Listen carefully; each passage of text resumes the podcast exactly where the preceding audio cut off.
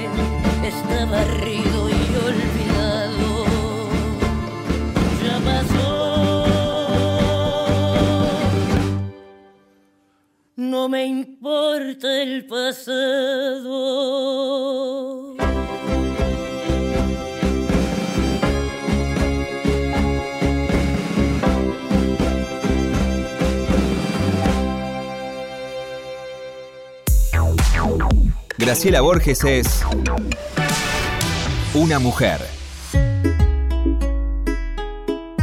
Bueno, Lore, nuestro primer invitado. Nos introducimos en el mundo del teatro, del cine y de la literatura junto al gran crítico de espectáculos, psicoanalista, jurado de ACE, aptre y cronistas de cine, el señor Carlos Abeijón, a quien le damos la bienvenida. ¿Cómo estás, Carlos? Hola, ¿qué tal? Buenas tardes otoñales con estas hojas maravillosas caídas por todos lados. ¿Cómo estás? Bien, muy bien, Graciela, se te ve bárbara con ese sombrero. Bueno, vos para, los sombreros son maravillosos. Hicieron el homenaje a, a Manuel, bueno, de cierta manera también a mí, gracias, por los teatros a nuestro nombre, pero yo, yo avisé que te invitaran. Eh, no, yo estuve, viste que eh, tuvo el Bafisi, hay una gran movida cultural en Buenos Aires. no, no, no vamos a ocuparnos de, hablar de esto en algún momento con, con Lore para, para agradecer, la verdad. Pero queremos escucharte, eh, por favor. Sí, por supuesto. bueno, mira, en, en relación a las, a las series, tenemos algunas para recomendar. Eh, por supuesto, ya recomendamos las segundas temporadas de, eh, varias eh, series, como La Gloria, que es una, serie coreana muy, muy interesante. Carlito, te interrumpo para decirte que casi todo es coreano. Sí, hay mucho, hay mucho. Es un cine un poco violento, te diría, una, una, las series, ¿no? Es, el cine también es violento, pero tiene... La Gloria esta Gloria es una mujer que se reivindica después de haber sido violada eh, por una serie de, personajes nefastos y busca venganza. Eh, tiene violencia, pero tiene también una dignificación de la mujer muy interesante.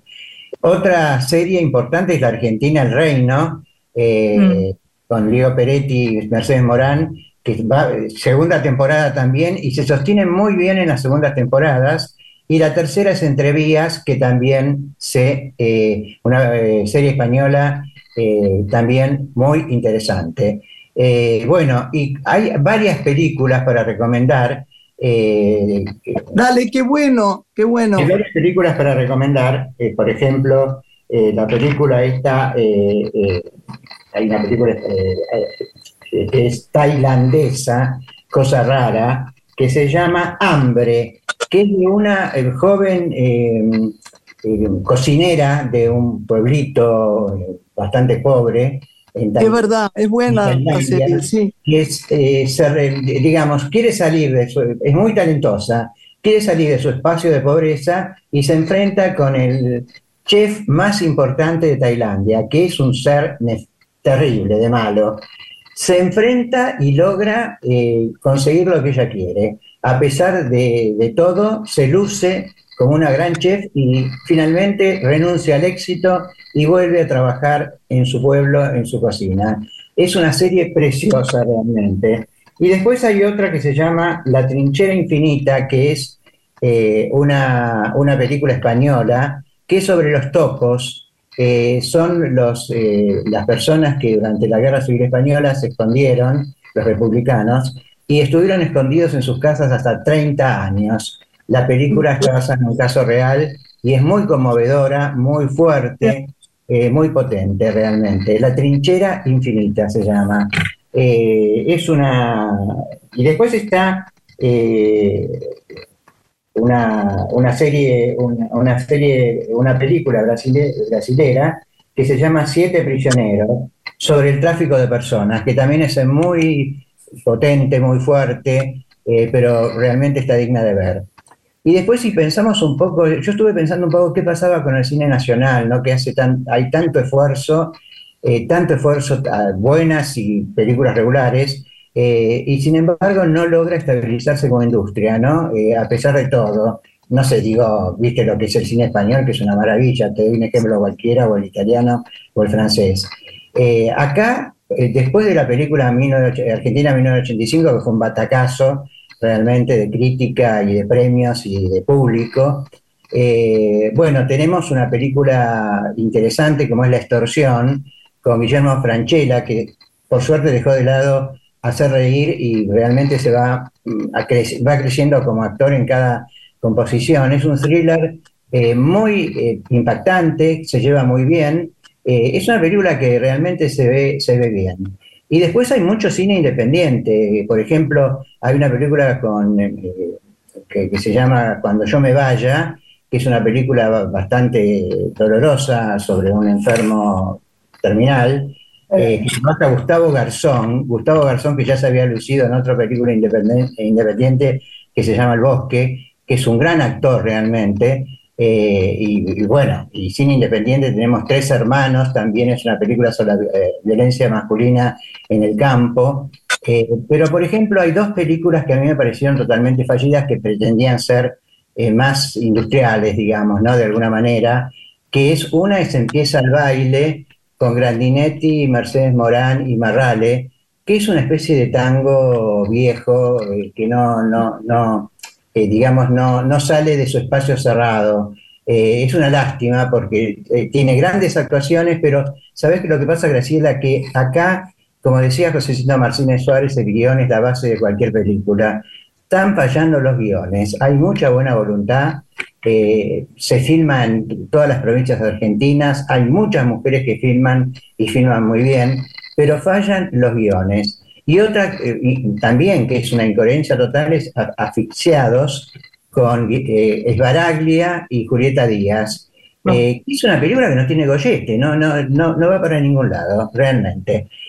bueno, y el cine argentino, evidentemente, está de a poco eh, va a salir de esta situación. Se filma mucho, porque realmente se filma mucho, ¿viste? Pero creo que hay un problema de guiones. Me parece que ahí está el tema. Yo no, no las vi, ¿no? Siempre recomiendo que los vean, pero digo, el tema de los guiones es un tema serio, ¿eh? Y sí. Es muy difícil hacer un gran guion, eh, chicos, Lorena y Carlitos. Y hay cosas tan bellas en, en historias que uno lee, que no sé por qué no se basan en eso también. No, pero la verdad, son difíciles los dioses, ¿eh? y no, no es tan bueno eso. Carlos, hablaste antes de una película tailandesa. ¿Qué características tiene este tipo de cine en cuanto a su ritmo, su narrativa? ¿Qué podés destacar? Mira, es muy parecido, eh, a pesar de las diferencias culturales y todo lo demás, eh, al cine coreano en cuanto a tempo cinematográfico, en cuanto a contundencia con los diálogos, en cuanto a momentos que te sorprenden todo el tiempo. Y, sobre todo, la, digamos, la, imposición de, la, impronta femenina, que a mí me parece muy interesante. Eh, sobre todo en esos lugares, en esos lugares donde hay tantas restricciones y tantos problemas, Pero quería decir una cosita eh, con respecto a los guiones, que me hizo pensar mucho, porque eh, cuando se hizo ahora el Bafisi, un homenaje a la gran Beatriz Guido, que es una de mis escritoras más eh, predilectas, digamos, de la época. Mi amada, mi querida amiga, eh, eh, mi adorada. vos sabés muy bien, Graciela, mejor que yo. aparte de mostrarte en la presentación la historia de ella, estaban los guiones. Ella fue una gran guionista, porque aparte de escritora, acompañaba a Nilsson en su época periodo triunfal, después cambió otras cosas, pero lo acompañó todo el tiempo y dieron tres películas de ella, como La Casa del Ángel, La Caída, ¿no? La Caída eh, y, la otra con Murúa y Fabio y María Banner, que se llama, el, ¿cómo se llamaba? bueno, no me acuerdo ahora. Eh, dieron esas tres películas del periodo triunfal de él, que, y me hizo pensar cuando veía los guiones de ella, eh, que hay varios que muestran que se leen y todo lo demás, Qué riqueza, qué riqueza de lenguaje, qué climas maravillosos que tenía Guido en todas sus películas. Y el de verano. Bueno, vos trabajaste en tres películas que a mí, que yo amo, eh, que es Fin de Fiesta, Piel de Verano y... Eh, fin de Fiesta. ¿Cómo se llama? La, la que está la terraza. Esas tres películas, esas tres películas siguen con los climas maravilloso de Beatriz y Nilsson. Hizo un tándem artístico con Nilsson que le dio modernidad al cine argentino. o sea que me parece que hay que destacar y hay que volver a leer los. ¿Cómo se extrañan los grandes guiones, no? Exactamente. extraña. Ha sido, Carlos, quiero destacarlo, un gran trabajo de investigación que hizo José Miguel Ona India para montar esta muestra en el marco de Bafisi, en colaboración con también Oscar Barney Finn, ¿no? Han trabajado mucho para, llevarla a cabo. Sí, sí, yo vi, yo vi eso y me pareció bárbaro. Eh, bueno, y en cuanto a, bueno, ya, ya dije algo con respecto a los libros, que hay que volver a los libros de Guido, porque son maravillosos, que junto con en, fines de los 50 y comienzos de los 60, eh, con Marta Lynch y Silvina Bullrich, eran las escritoras más vendidas. Se leían muchas mujeres en esa época. Bueno, si querés hablamos un poco de teatro, que hay... Dale, que hay muchísimo para ver. Muchísimo para ver, en el teatro independiente, en el teatro comercial también. Yo diría que en el Teatro del Pueblo se concentran eh, tres propuestas eh, del mejor teatro independiente. A ver si coincidimos. Que son El Brote con Peloni, un trabajo enorme. Excepcional, del que hablamos en el programa anterior contigo, sí. De Dionisi, y también Dionisi haciendo la cápsula, que es preciosa. Dirigida por Diego Casado Rubio, que vive en España y dio este libro para que Emiliano Dionisi, que la otra este, dirige, en este caso le interprete. Es un trabajo excepcional el que hace Dionisi como actor en la cápsula. Exactamente. Y el, otro, el terceto, digamos, del Teatro del Pueblo, es eh, la, pajarita, de sí. 300 millones de ar, con el maravilloso, que yo siempre lo halago, que es Mario, eh, Pablo Mariuzzi, que yo le dije que era el heredero de Halcón. Es verdad. Y es tan, eh, digamos, es tan humilde que, me agradeció tanto lo que le dije que no lo podía creer, ¿viste? Pero vos lo ves en presencia, actuando, que también está en mármol, que ya está por terminar, y está preparando una obra en el Cervantes de cartoon. Eh, o sea, que va a elevar un poco la, digamos, la cartelera al Cervantes y tanto San Martín que están dando muchos bodrios, pero se vienen algunas propuestas, tanto en el Cervantes como en el San Martín, que van a levantar la puntería. Sí, eh, hay una obra, Carlos, que te quiero mencionar, no sé si has tenido oportunidad de verla, que la dirige Corina Fiorillo, es Remedios, es una vuelta a la historia de Remedios de Escalada, interpretada por la hija de Alejandra Darín, que es Antonia Bengoechea, en el espacio cultural Itaca, que es un espacio que quiero sugerir que conozcan en el barrio de Almagro, en la ciudad de Buenos Aires, en la calle Humahuaca el 4000. Es un trabajo de una síntesis excepcional, desde el libro, la interpretación y la dirección. Ahora, en el mes de mayo, se va a dar los viernes a las 23 horas. Remedios en el espacio Itaca, imperdible. Sí, el espacio es nuevo, yo estuve en la inauguración y me invitó eh, Fiorillo a que la fuera a ver, todavía no la vi, pero yendo con la cuestión un poco histórica, vi una preciosa obra pequeña, divina, que se llama Mariquita, la verdadera revolución, que es la historia no conocida de Mariquita Sánchez de Thompson, que todos la conocemos porque en su casa dio tertulias y se cantó por primera vez el himno. Bueno, acá era una chiquita de 14 años que sus padres la obligaban a casarse con un potentado, un estanciero, un viejo, para una nena de 14, le llevaba como 30 años, y ella se revela, va a la justicia, habla con el virrey, es la época de la colonia, habla con el virrey, se revela, es el primer caso que la justicia le da favor a una mujer, se cancela el matrimonio y se casa con Thompson, que era su verdadero amor. Precioso espectáculo de Nora Schiavone con esta chiquita gordita Orengo y Susana eh, eh que es una actriz, eh, perdón, Susana Gianone, que es una actriz divina que hace como cuatro personajes ella sola. Una puesta pequeña, exquisita y una visión distinta de lo que es una mujer que se revela contra una ciudad opresiva, patriarcal de su época. Después vi de Flores Cárdenas, que para mí es el director vanguardista más importante que tenemos, poco conocido, una obra que se llama eh, No hay banda, que se da en el teatro, eh, Espacio Teatro, que también es por Almagro, por ahí cerca eh, del, shopping que está en Almagro, que es, dura 50 minutos, actúa, trabaja y dirige. Una joyita, una joyita para eh, que pocos seguramente la, la, habrán visto todavía, ¿no? Bueno, después tenemos algunas, se viene Matilda y Headers, las obras que también estamos esperando ahora, Y voy a comentar, antes que nada, que fue un acontecimiento cultural el que Héctor Alterio haya vuelto al país y haya hecho a Buenos Aires, ¿no? acompañado por Cuachi, el hijo de Juan Carlos Cuachi Esteban, que lo acompaña, lo contiene, es un dúo precioso y es emocionante ver a un hombre, a un gran actor de 84 años que está sobre el escenario entero, entero y eh, haciendo poemas, eh, o comentando momentos de su vida. Creo que es el espectáculo artístico del año, pero va a haber otro, porque se viene eh, La muerte de un viajante. Exacto. entonces creo que con este actor conocidísimo español, espérate a ver, bueno, ya me voy a acordar. Sí. Nos tenemos que ir, Charlie. Ah, bueno, ah, ya nos vamos. Ah, porque quería recomendar eh, Tutsi, un gran musical, no sé si estás de acuerdo, eh, Lorena. Eh, no sé, a mí me pareció un gran musical, tal vez con demasiada producción, pero me pareció que el actor está creciendo muchísimo. me parece que, que, bueno, que hay que darle crédito porque es, es una apuesta impresionante al estilo Broadway en una próxima emisión contigo. Me olvidé de Un mar de luto, la obra hecha por varones que, que realmente respeta el texto de Lorca, eh, que es La casa de Bernardo Alba, no como otros que destruyen los textos, que no quiero nombrar.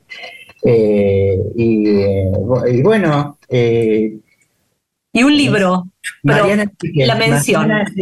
leer a Mariana, en, Mariana Enríquez. la amamos. Las, cosas que perdimos en el fuego. Uno, las cosas que perdimos en el fuego. Una escritora que habla sobre el horror cotidiano. El horror cotidiano. Y no olvidarse de la Feria del Libro, que va a haber un montón de propuestas para todas las edades y para todos los gustos literarios. Gracias, Carlos. Un abrazo a todos. Hasta siempre. Un beso.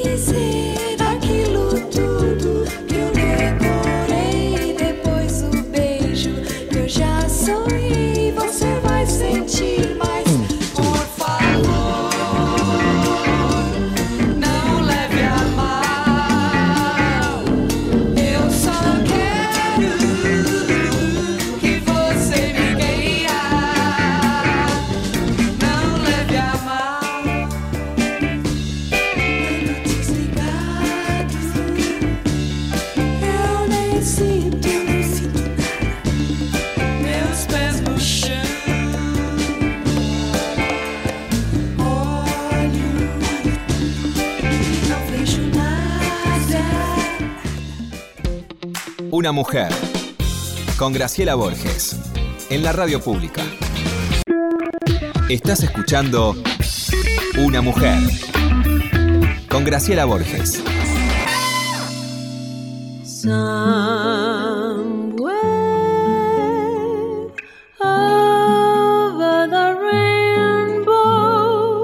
Hola Lore. Hola Grace.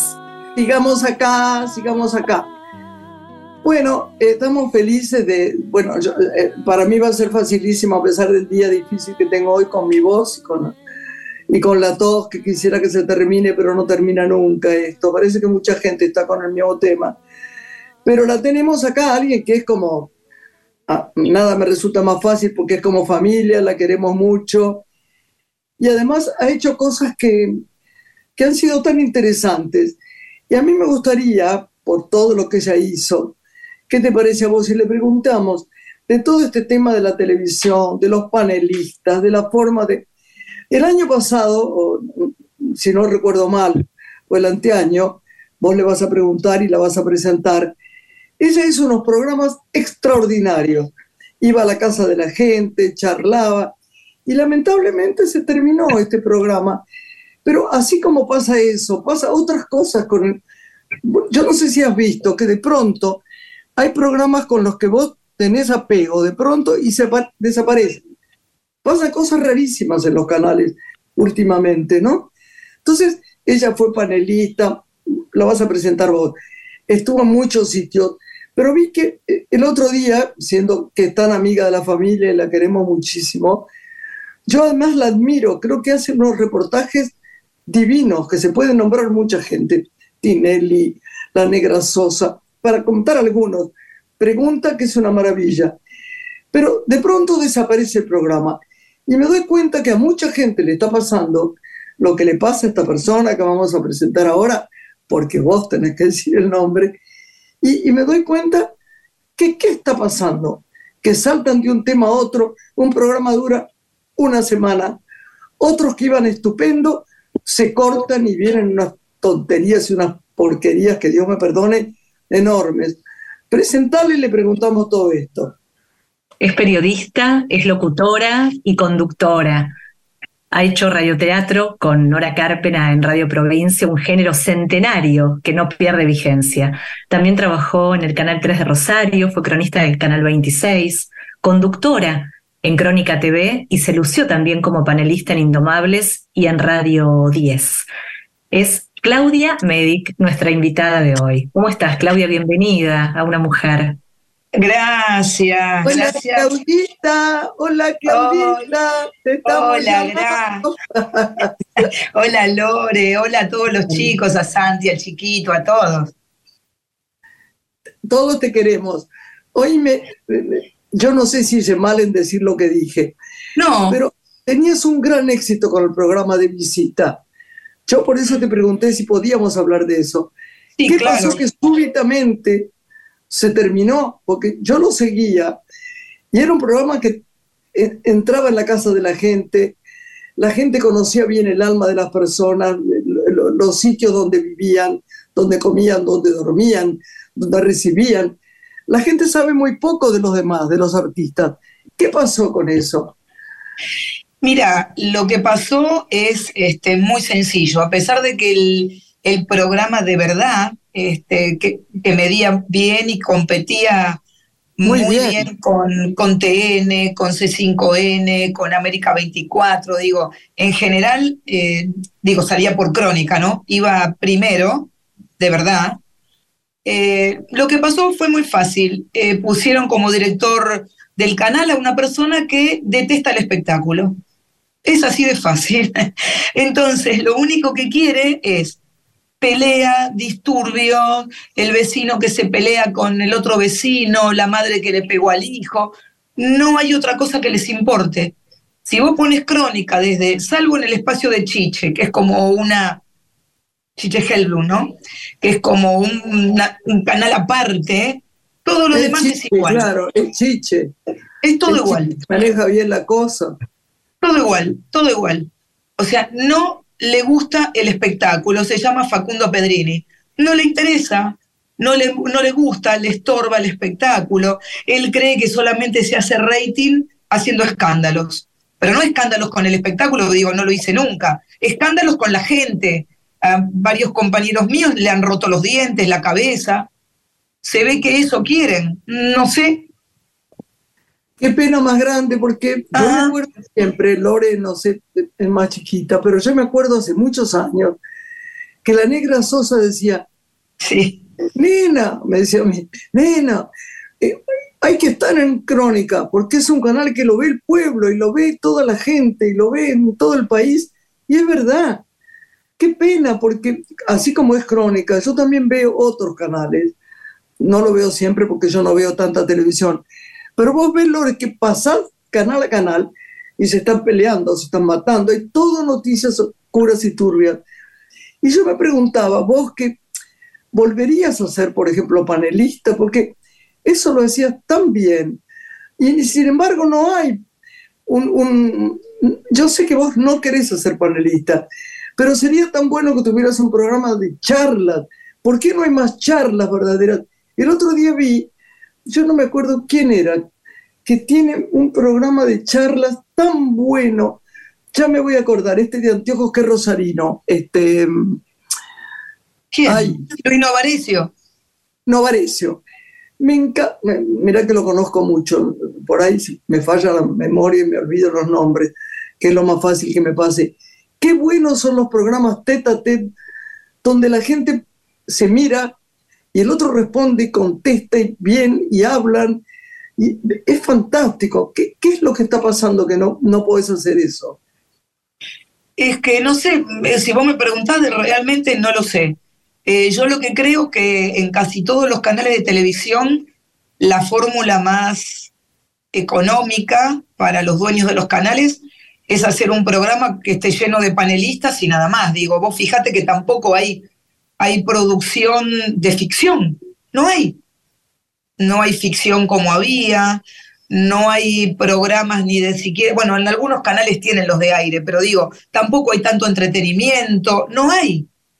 Todo es un conductor con cinco panelistas hablando de, de varios temas que sucedieron durante el día, entonces hay como un refrito, no hay, a ver, eh, no hay tanta, no, no hay producción o no quieren invertir en cámaras que vayan a hacer notas como se hacía antes. Eh, Es que no sé, o será una moda, como en una época estaban eh, los talk shows donde Moria decía si querés llorar, llorá, qué sé yo, eso fue una época también y se terminó. Pero hace muchos años que hay este, grandes paneles donde todos gritan, todos se pelean, todos opinan de la gente y no salís de ahí. ¿Viste? No, eh, es así, la verdad que no, no sé. Yo Eh, me acuerdo, ¿sabés qué me acordé ayer? Sabiendo que hoy estabas en la, en la tele. Aquel programa cuando yo fui a, que fuimos al Goya, ¿te acordás? Nos llamaste a España, estábamos eh, En Radio 10, sí. con Alejandro Doria, Jorge Marrale, y eran unos programas tan lindos que se hacían. Es una pena que no se sigan haciendo esta Pero clase además, pero además, vos fíjate que tampoco, hablemos de lo que está, no hay programas que hablen de las obras de teatro, de las películas que se estrenan. Hablo verdad. nacionales y extranjeras, ¿eh?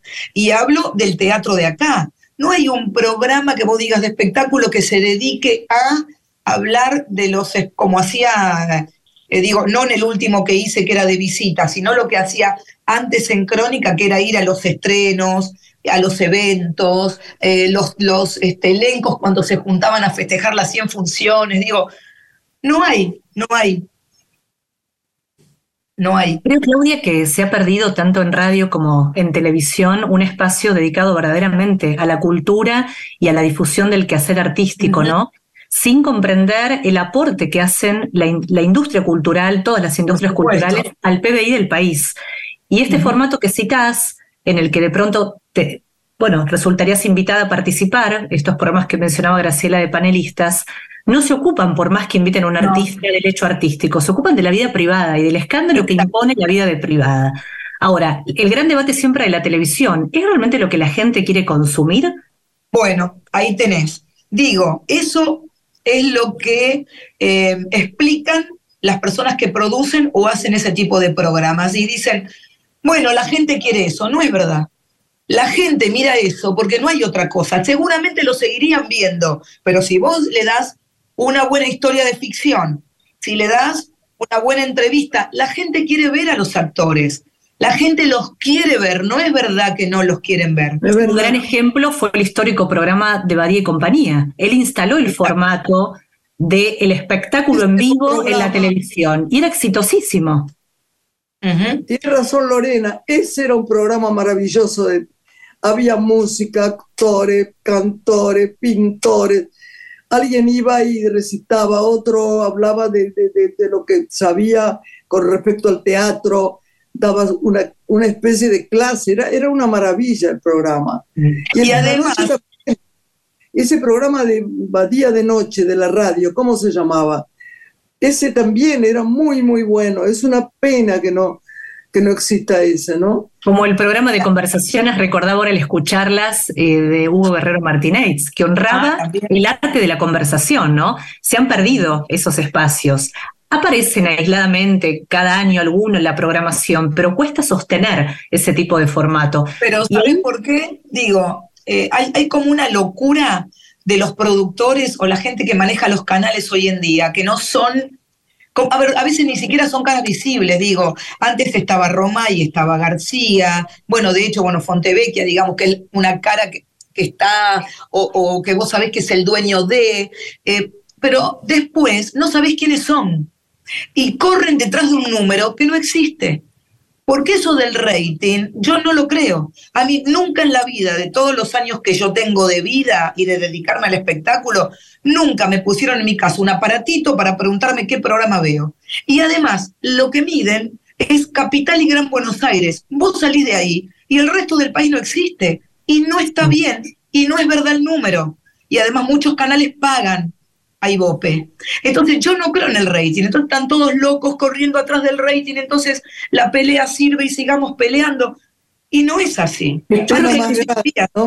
Sí, creo que hay que seguir sosteniendo y resistiendo con, con estos espacios culturales tal cual resistió el radioteatro como género centenario, ¿no? Que nació, si lo pensamos, en el año 1920, después por un decreto de la dictadura de Onganía salió del aire, después regresó y en el momento de mayor auge, creo que fueron los 40 o 50, había colas de fanáticos esperando a los autores y actores que formaban parte de esas puestas. Hoy está vigente todavía el radioteatro. Radio Nacional tiene sus dos canales. Vos, Claudia, ha sido parte de un ciclo exitoso no hace mucho tiempo. Lo está haciendo ella con Nora Carpena, que es Por eso.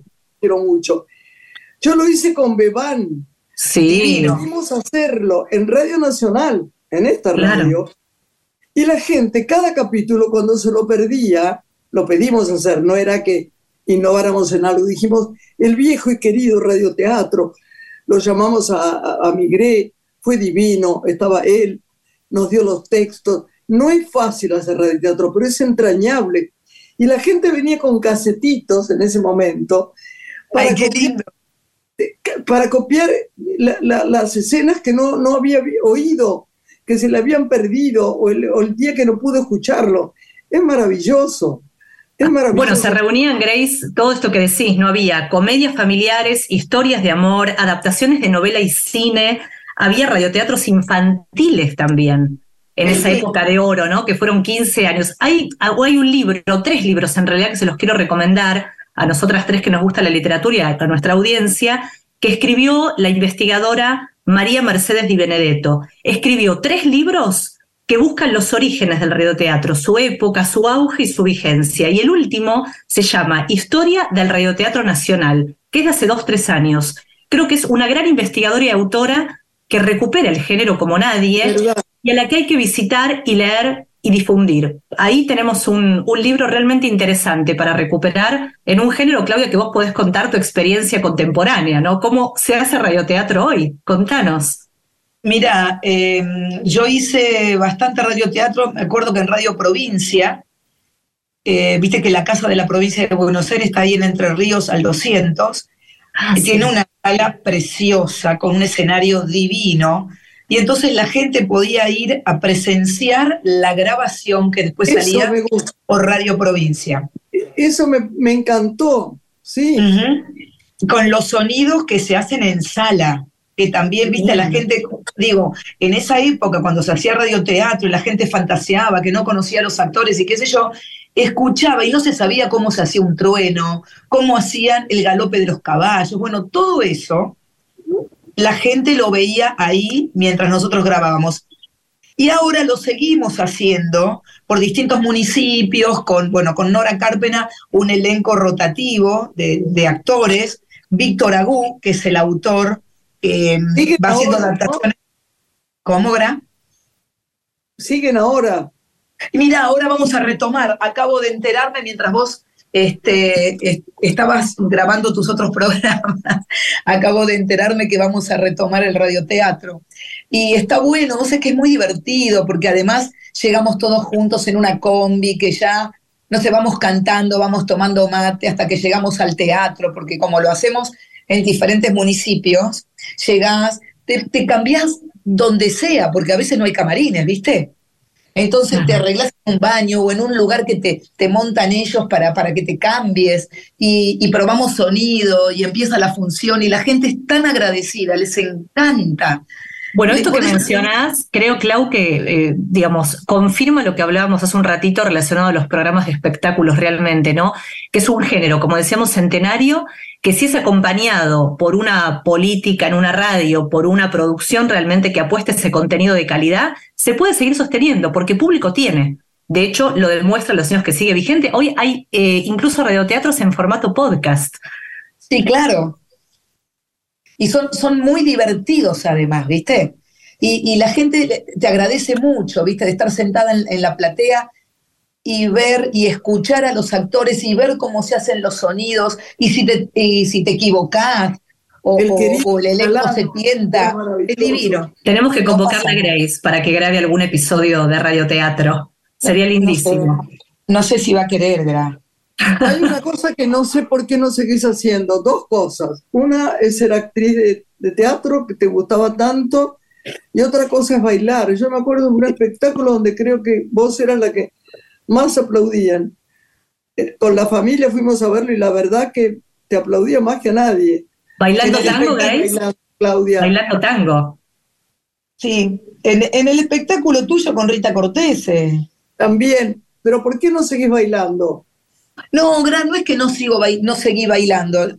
A mí se me complicó, bueno, acordate de la pandemia, pero antes de la pandemia, eh, mi compañero, que es Fernando Telio, que es divino y es un genio como bailarín, había empezado a trabajar en los cruceros con otra bailarina que digamos que es la que la que tenía el contacto y consiguió el trabajo en el crucero. Entonces e, era muy problemático porque él subía al barco en diciembre y volvía en abril. ¿Entendés? Entonces después volvía muerto, cansado, eh, tenía obligaciones con su hijita porque está separado. Digo, se fue complicando. Mientras él no estaba en el crucero, era más fácil. Bueno, ahora igual terminó. Ahora no, quiso, no quiere saber más nada con el crucero. Se cansó, viste, muy sacrificado, muchos años, muchos meses arriba del barco. Ahora Claudia, no, ¿y no vas a las milongas a hacer prácticas? No, no, porque vos sabés que a mí me resulta aburrido eso. Yo cuando tenía que bailar ensayaba con mi compañero en un espacio.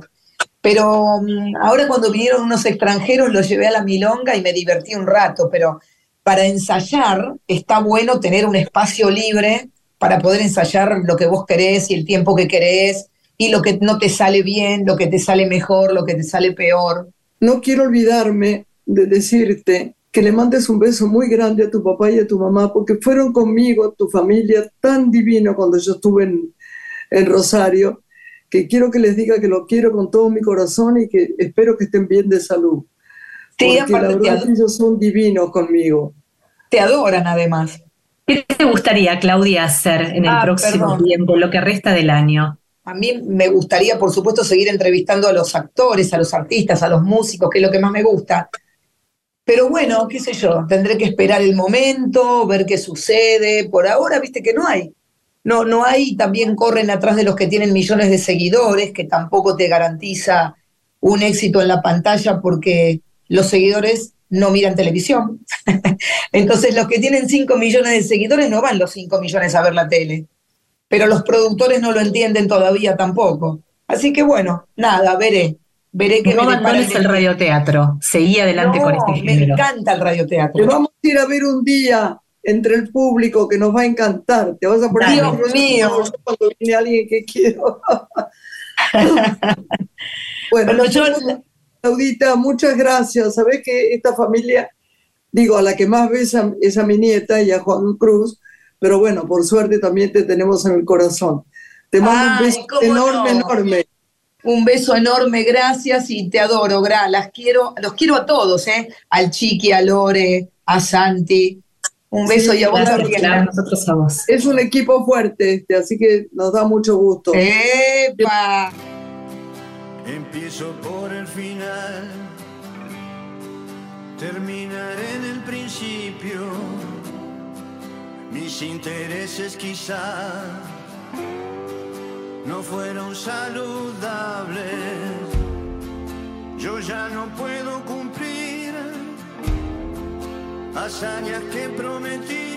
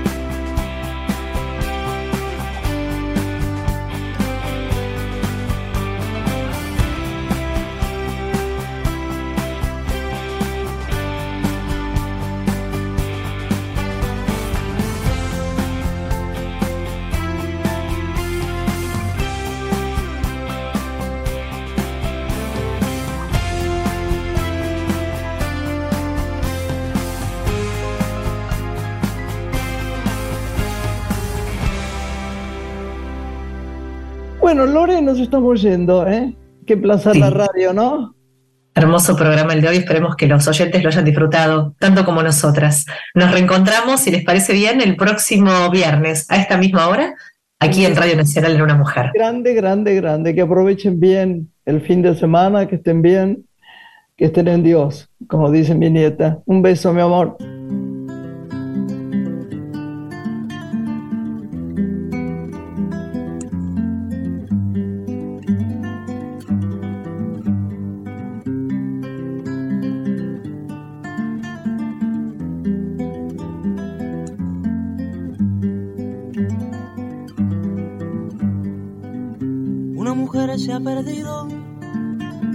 Conocer el delirio y el polvo. Se ha perdido esta bella locura, su breve cintura debajo de mí. Se ha perdido mi forma de amar. Se ha perdido mi huella en su mar. Veo una luz que vacila y promete dejarnos a oscuras. Veo un perro ladrando a la luna con otra figura recuerda a mí. Veo más, veo que no me halló. Veo más, veo que se perdió. La cobardía es asunto de los hombres, no de los amantes. Los amores cobardes no llegan a amores, ni a historias se quedan allí, ni el recuerdo los puede salvar, ni el mejor orador conjugar.